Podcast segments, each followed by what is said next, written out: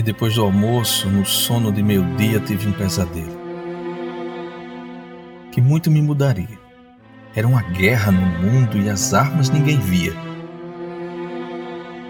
Um grande desespero do centro à favela.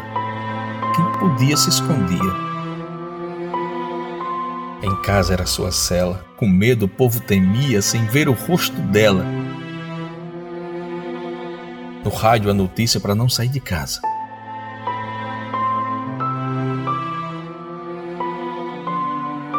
Álcool agora na mão, no buraco da cara? Não. Ninguém conhecia ninguém, pois tem de usar máscara. Da brecha da janela rolavam os fuxicos, que eram bruto, bicho, matava até os ricos. E ainda parou a missa do Papa Francisco, os meninos sem aula, hospital lotado, o povo sem comida, o comércio fechado, mas isso não assustava o povo acostumado. Por aqui isso agravou, pobre morto na fila por esperar o hospital ou anunciando fome na capa de jornal. Parou até o comércio, mas ficou a tal fome que já não perturbava na casa fina do home, que empregou meu vizinho, mas na hora H some. O feio pesadelo ficou mais estranho. Quando soube que álcool agora é só pro banho. Isso no mundo todo, para tu ver o tamanho.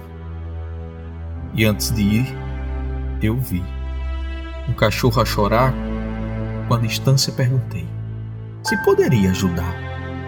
Me disse soluçando que foi expulso do seu lar. Eu assustado falei, não entendi o porquê. Respondeu soluçando, para não dividir comer. Desde então desisti deste mundo entender.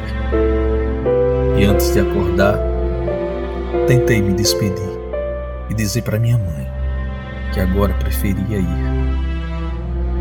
mas sem seu abraço, que eu não podia sentir. Acordei sem entender o que significava tanto ódio e fome que nos alimentava. E por que o dinheiro que nos determinava? Desde aquele susto agradeço para dormir. Não nego favor à mãe, faço tudo a sorrir. Pior seria se um dia ela tiver de partir.